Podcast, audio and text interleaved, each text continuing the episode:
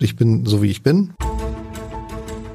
Das Scholz-Update, der Kanzler-Podcast der Funke Mediengruppe.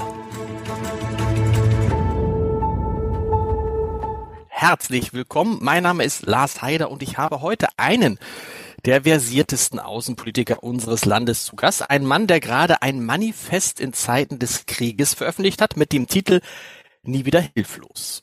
Ausrufezeichen. Und das drückt wahrscheinlich das Lebensgefühl und die Hoffnung vieler Deutschen gut aus. Und die Frage ist aber, wie kommen wir dahin? Wie kommen wir dahin, dass wir angesichts von Klimawandel, angesichts von Kriegen, angesichts von Pandemie eben nicht wieder etwas erleben, was wir zuletzt erlebt haben? Und darüber spreche ich jetzt. Ich freue mich sehr mit dem CDU-Politiker Norbert Röttgen. Lieber Herr Röttgen, Olaf Scholz, unserem Bundeskanzler ist es wichtig, alles, was er macht, in Zeiten des Krieges und auch sonst abzustimmen mit den Verbündeten, dass es eine einheitliche Außenpolitik gibt.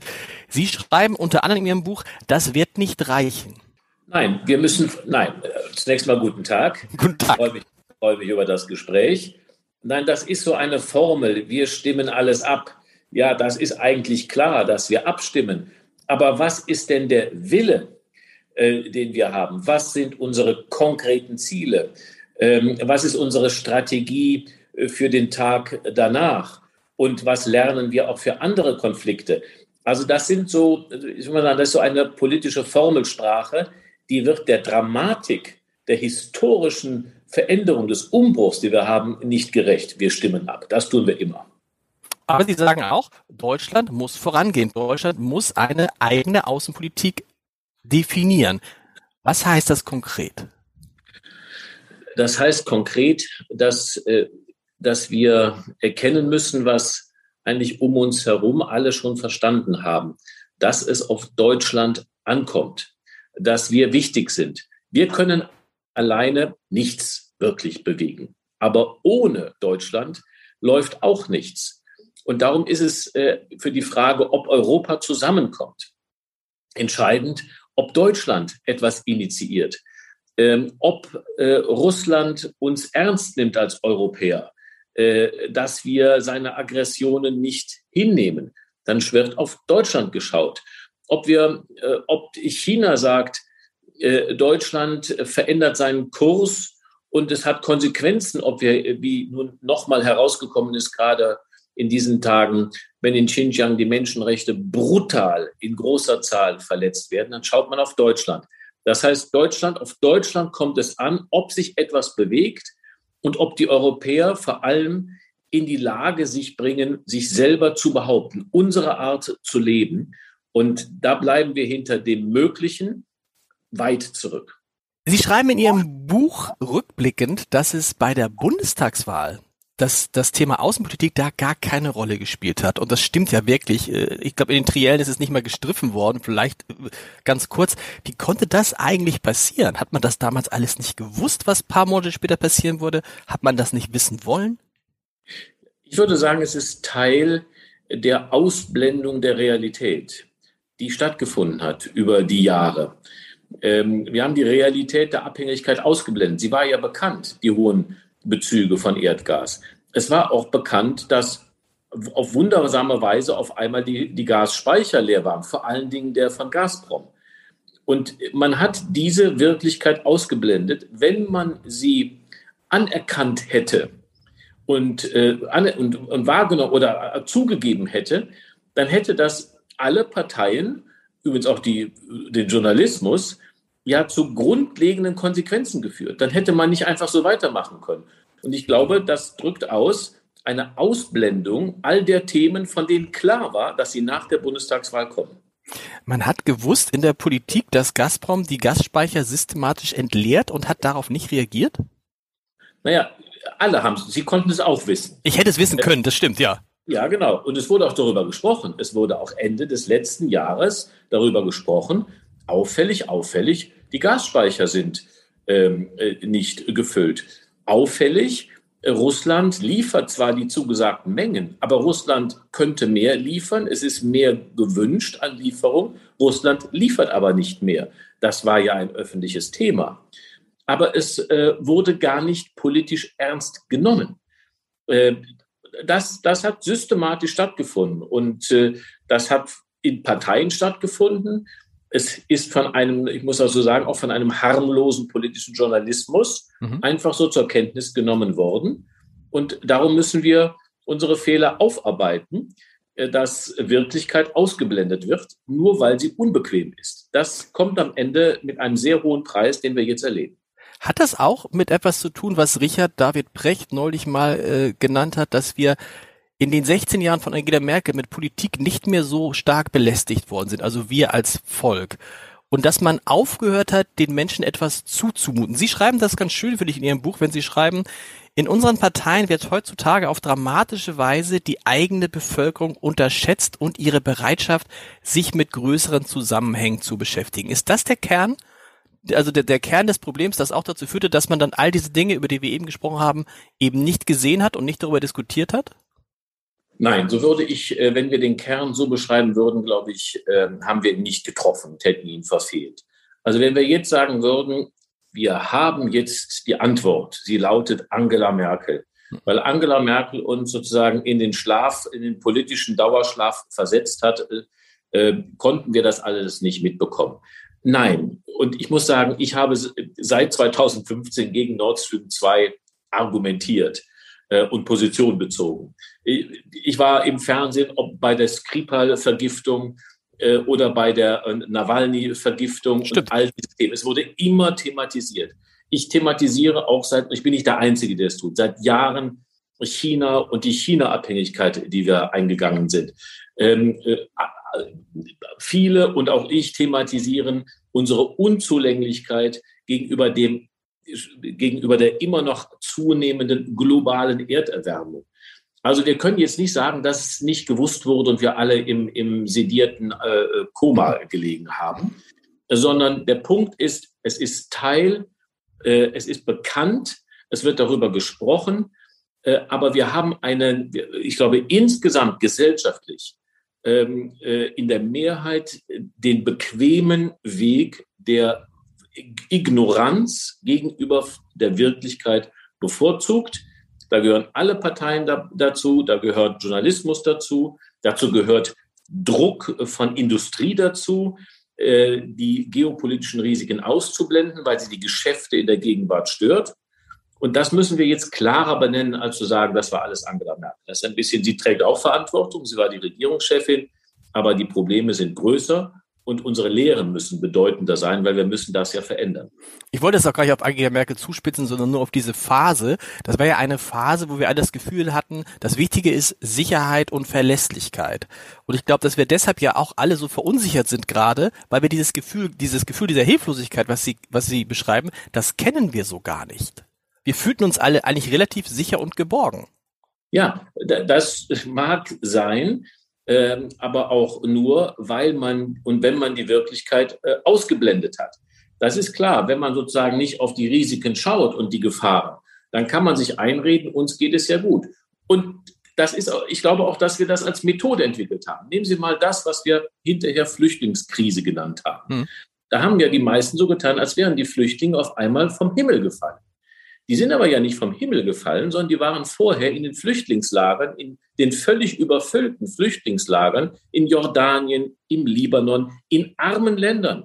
Und die armen Länder haben gebeten, wir brauchen etwas mehr von der internationalen Gemeinschaft, von den reichen Ländern, um diese vielen Flüchtlinge zu versorgen. Haben wir ignoriert, haben ihnen nichts gegeben, haben ihnen sogar weniger gegeben. Und erst als die Flüchtlinge nicht, als sie in Italien waren, war, fühlten wir uns, wie Sie sagen, sicher und behütet. Äh, aber erst als sie bei uns an der Grenze waren, erst als sie in Deutschland waren, auf einmal gab es ein Flüchtlingsproblem. Äh, und diese Methode, ausblenden, was stattfindet, die hat eben nichts mit Sicherheit zu tun, die hat etwas mit der Illusion von Sicherheit zu tun. Der sind wir lange nachgegangen. Und ähm, äh, alle und die Versuche, uns aus dieser Illusion zu befreien und dagegen anzusprechen, die waren nicht erfolgreich. Das stimmt. Und eine Menge von Illusionen dauern noch an. Das ist der wichtigste Punkt. Wir kommen gleich zu den Illusionen, weil die haben ja nicht nur was mit Russland zu tun, sondern, das beschreiben Sie ganz schön, auch mit den USA, auch mit China. Ja. Aber wenn wir noch auf diesen Punkt mit der Kommunikation kommen. Sie nennen das, man müsste eine Kommunikation machen, die den Bürger nicht für dumm verkauft. Und Sie sagen, auch Journalisten haben eine Mitschuld, weil wir wie das Wolfgang Kubicki neulich formuliert hat, verlernt haben, einfach nachzufragen, weil wir uns mit Phrasen, die Politiker nicht wie Sie, aber viele andere Politiker uns vorsetzen, einfach zufrieden geben, bevor wir dann mal versuchen, da tiefer nachzufragen? Ja, das stimmt. Das muss ich auch sagen und beobachten. Äh, zum Teil fehlt es im politischen Journalismus schon an der Fähigkeit, die Frage zu stellen ähm, und geschweige denn äh, die Antwort kritisch zu bewerten. Das ist auch ein, ein, ein Teil unserer Situation und von mangelnder kritischer Öffentlichkeit, äh, den, den wir festhalten müssen. Denn es hätte ja auch journalistisch nachgefragt werden können. Sag mal, was macht ihr jetzt eigentlich äh, mit eurer Energiepolitik, mhm. wenn wir, wenn ihr fest, es ist ja kein Zufall, dass der Speicher leer ist und dass nie weniger geliefert wird. Und gleichzeitig wird eine Armee, eine russische Armee rund um die Ukraine stationiert. Worauf, die Politik kann doch nicht immer nur noch warten. Und auch am Anfang hat Bundeskanzler Scholz ja noch auf die alte Formel von Angela Merkel zurückgegriffen. Nord Stream 2 ist ja rein privatwirtschaftlich. Es geht uns ja gar nichts an, hat mit Politik nichts zu tun. Das ist natürlich schon provo provozierend in, in seiner Falschheit, diese Beschreibung. Und nochmal, liegt es daran, dass man den Leuten das nicht zumuten wollte, nicht konnte? Ich glaube, es liegt daran, dass die Parteien oder die Politiker, die das so praktizieren, sich nicht zumuten wollen, über diese schwierigen Fragen und die Veränderungen und Konsequenzen, die daraus folgen, mhm. zu reden. Ähm, das ist einerseits ein Egoismus von Politikern und Parteien, sich selber das nicht zumuten zu wollen, weil man denkt, oh, hinterher werde ich vielleicht nicht gewählt, wenn ich der Überbringer von unerfreulichen Realitäten bin. Es ist aber zweitens eben äh, eine Unterschätzung der Bevölkerung und der Bürgerinnen und Bürger, die sich doch jetzt mehrfach als wirklich in ihrer großen Mehrheit verantwortlich, vernünftig gezeigt haben. Die Bürger wertschätzen es, wenn man ehrlich mit ihnen umgeht. Sie spüren ja, dass etwas nicht stimmt, dass Bedrohungen und Risiken da sind. Und es macht sie eher unsicher und es, und, und es erschüttert Vertrauen, wenn man nicht offen und ehrlich redet. Es war doch so bezeichnend, äh, wie viel Vertrauen die Politik, die Institutionen gewonnen hatten bei der ersten Welle der Pandemie, als es gar nicht Total. mehr anders ging, als offen zu reden. Es war so offensichtlich, dass man offen reden musste. Und die Bürger haben es gewertschätzt. Es war eine Renaissance politischen Vertrauens. Es wurde eigentlich leider danach das Kapital wieder komplett verspielt, aber es zeigt, wie die Bürger reagieren, wenn man sie ernst nimmt und mit ihnen in aller Ernsthaftigkeit über ernste Fragen und äh, Herausforderungen spricht. Und das heißt jetzt für uns, Sie beschreiben das, wir müssen anfangen, viel leidensfähiger zu werden. Also wir müssen eine Resilienz aufbauen als Deutschland und müssen eben auch das, was die Russen so gut können. Die Russen gelten ja so als ein Land, was was extrem leidensfähig ist, die man gar nicht so schnell in die Krieg kriegt, weil sie gewohnt sind, irgendwie Dinge auszuhalten. Das müssen wir jetzt lernen. Nein, wir müssen leidensfähig, also ich glaube, dass es auch ein, auch ein, soll ich mal sagen, ein ähm, Mythos und auch eine, eine, eine, ein, eine, ein, ein, eine, Einschätzung der russischen Natur ist, die, die, die, die auch, wie gesagt, ein Mythos äh, ist, die Leidensfähigkeit dieser armen Russen mhm. äh, in diesem System. Dem bleibt leider gar nichts anderes übrig und äh, als zu leiden, als die Konsequenzen zu tragen. Ähm, ich glaube, dass die alle, dass die Menschen in ihren in ihrem Wunsch, nicht zu leiden, frei zu sein, ziemlich gleich sind. Aber dass sie in ihren Bedingungen und in ihren Erfahrungen von Leid und Freiheit sehr, sehr unterschiedlich sind. Also das, das, das, das ist so ein. Vielleicht dann so rum, dass die Russen, aber die Russen vielleicht weniger zu verlieren haben, ne? dass die eben nicht in dieser Komfortzone waren, in der wir uns befinden. Wir haben ja. jetzt deutlich mehr zu verlieren. Ja, aber sie haben auch ihr Leben zu verlieren und verlieren ihr Leben. Und da sind die meisten Menschen sehr gleich. Nein, es, es gibt auch in dieser, es gibt sehr viel Russland-Kitsch. Ähm, also wenn manche über Gas, über, über Putin reden und seine Aggression, dann gibt es immer wieder diejenigen, die sagen, aber die russische Musik und die Komponisten mhm. und die Literatur, da sei man so verliebt. Also Russland könne gar nicht so sein. Und das andere, das ist der gegenteilige Kitsch, dass die Russen so gut leiden, äh, das Leiden ertragen können. Worum es geht, ist, äh, wir sind in einem Systemkonflikt, in einem geopolitischen Systemkonflikt, in dem es Staaten gibt, die die Ordnung grundlegend revidieren wollen. Russland will die Ordnung in Europa nach dem Ende des Kalten Krieges grundlegend verändern. Russland, Putin, nicht Russland, Putin, äh, Russland unter Putin will wieder imperiale Macht ausüben. Und China will die politische Ordnung, wie sie sich nach dem Zweiten Weltkrieg ergeben hat, revidieren mit der Herrschaft und den Prinzipien des Rechts und sie durch Macht ersetzen. Und das, das erzeugt Konflikte, in diesem Fall sogar Krieg. Und dagegen müssen wir uns zur Wehr setzen. Und äh, wenn ich sage Resilienz, Widerstandsfähigkeit, Sie sagen Leidensfähigkeit, dann heißt das, dass in diesen, in dieser neuen Rahmenbedingungen, in dieser neuen Rahmenbedingungen und Lage von, von Konflikt Frieden und Freiheit nicht mehr garantiert und auch nicht mehr kostenlos sind. Die höchsten Güter, Frieden, Freiheit, Sicherheit haben wieder einen Preis. Das müssen wir lernen. Wir müssen vielleicht manchmal mit China ein Geschäft nicht machen, um Abhängigkeit von einem menschenverachtenden Regime zu reduzieren. Das hat dann einen Preis. Den müssen wir, darüber müssen wir uns klar werden.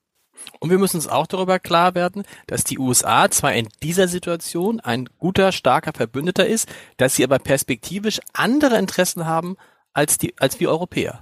Und dass wir uns eben nicht darauf verlassen können, sowieso nicht, wenn zum Beispiel Donald Trump wieder ins äh, Weiße Haus einziehen sollte, dass wir uns aber nicht darauf verlassen können, dass die Amerikaner immer so an unserer Seite sind wie jetzt. Richtig, in beiden Punkten richtig. Wir haben jetzt Glück. Äh, mit der Administration von Joe Biden ist, ist die USA zurück als die wichtigste europäische Sicherheitsmacht. Es ist ein europäischer Krieg und die USA sind die wichtigste Macht in der Unterstützung der Ukraine, politisch und militärisch und wirtschaftlich. Ähm, aber vorher war Donald Trump und man braucht nur mal drei Sekunden, um sich vorzustellen, wie die Lage wäre, wenn Trump noch Präsident wäre oder wenn er der Nachfolger seines Nachfolgers wird und wieder Präsident würde. Und wie Sie richtig sagen, auch bei Biden äh, hat sich die Politik geändert. Die USA haben jetzt andere Prioritäten. Sie müssen das eigene Land versöhnen. Ist tief gespalten. Äh, sie müssen es wieder aufbauen, wirtschaftlich aufbauen. Auch die USA müssen klimaneutral werden, grundlegende Veränderungen. Und sie sind außenpolitisch total auf China fokussiert. Und darum ist der Kalte Krieg vorbei. Und das, was die USA waren und die Europäer müssen, wenn es nach mir geht, immer zusammen mit den USA. Aber wir müssen auch uns darauf vorbereiten, es ohne die USA zu können und selber zu verteidigen. Da müssen wir noch viel lernen und noch viel mehr uns ausstatten und auch dafür Geld investieren, dass wir unsere eigene Ordnung selber behaupten können. Das heißt, wir müssen die amerikanischen Soldaten, die es hier gibt, die amerikanischen äh, Waffen, so schnell es geht, Stück für Stück ersetzen. Nein, wir, so, wir müssen gar nichts ersetzen, sondern wir sollten unbedingt zusammen mit den USA weiterhin europäische Sicherheit äh, garantieren und gewährleisten. Äh, das soll eine transatlantische Aufgabe bleiben.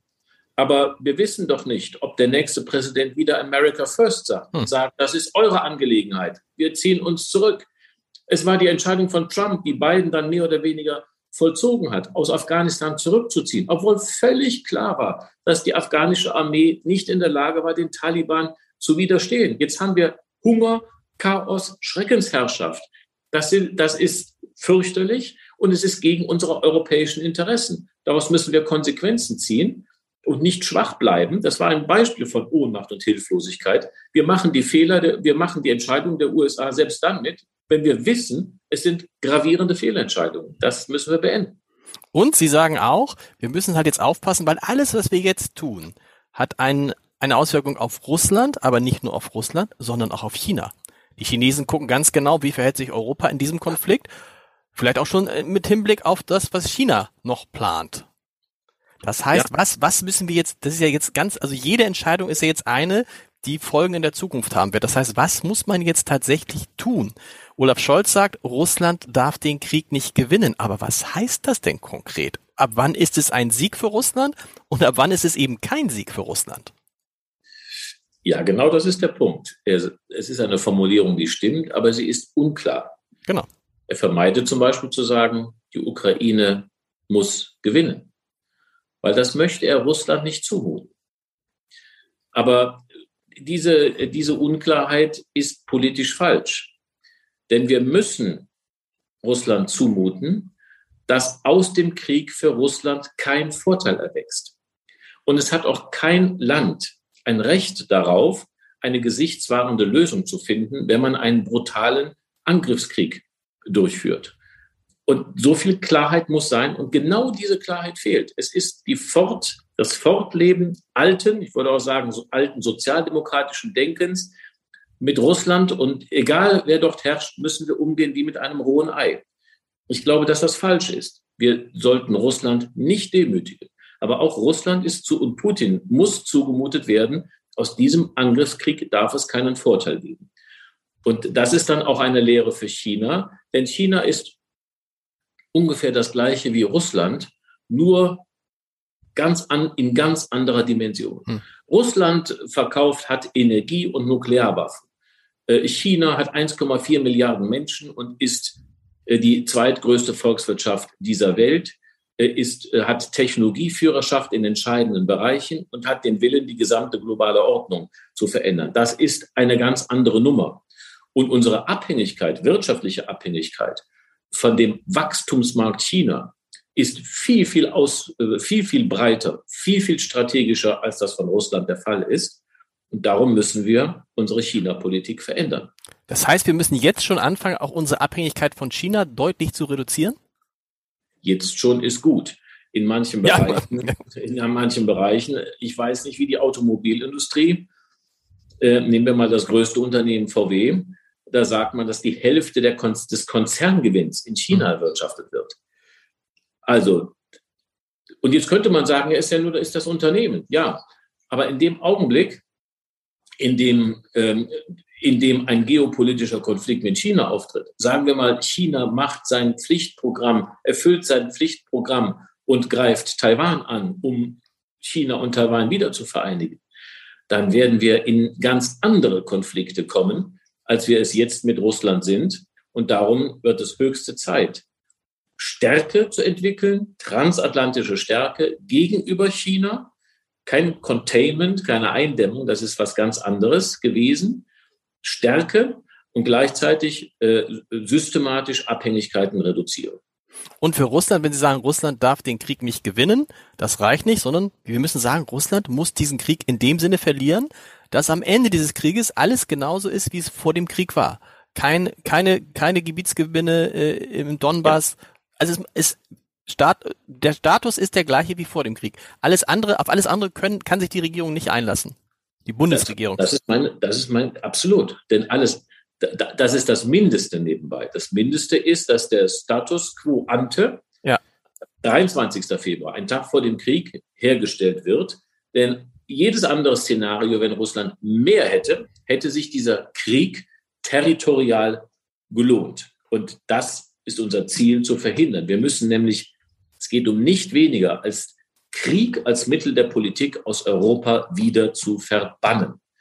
Wenn dieser Status quo ante hergestellt wird, dann müssen wir wissen, dann ist immer noch ein völkerrechtswidriger Zustand. Denn Russland war ja in, war ja in Teilen äh, äh der Ostukraine, äh, hat sie besetzt äh, und hat dort eingewirkt. Russland hat rechtswidrig die Krim annektiert.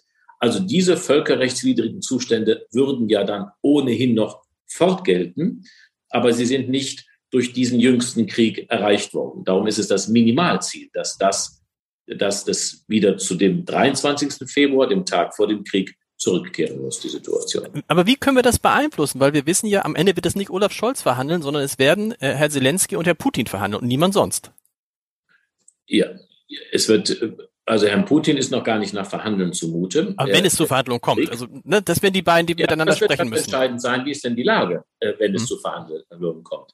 Und da wird es, und entscheidend dafür ist die Ausdauerfähigkeit.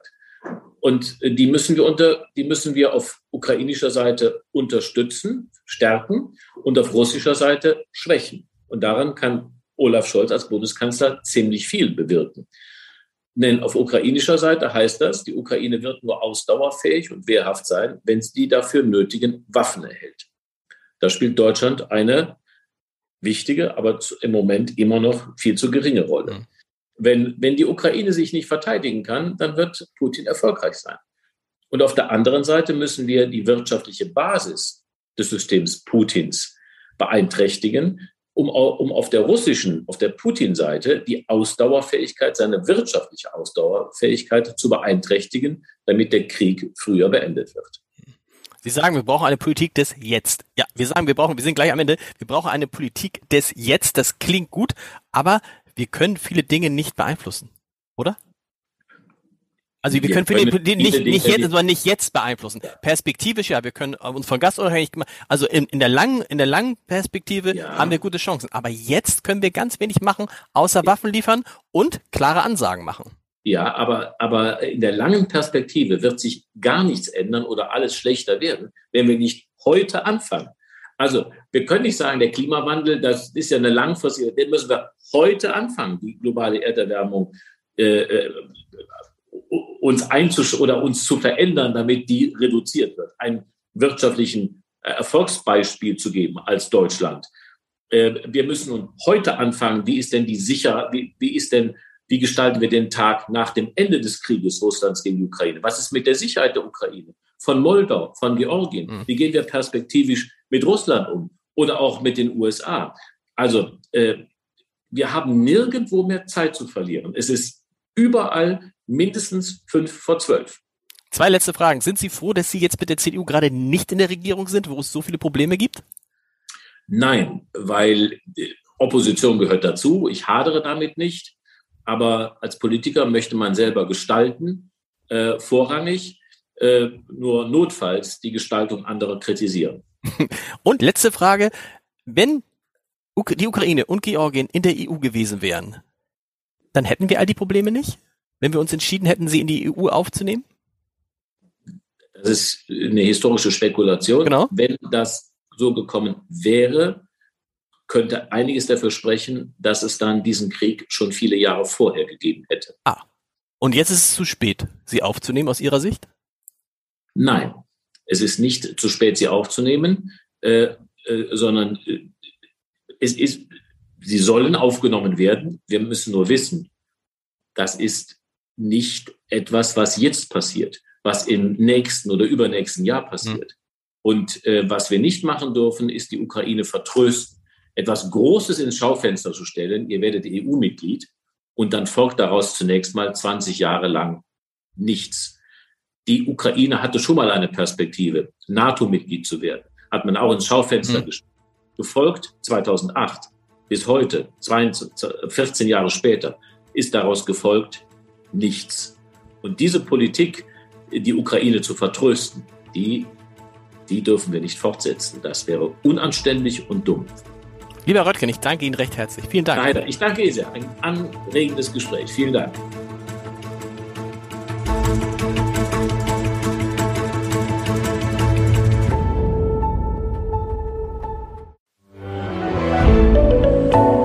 Podcast von Funke.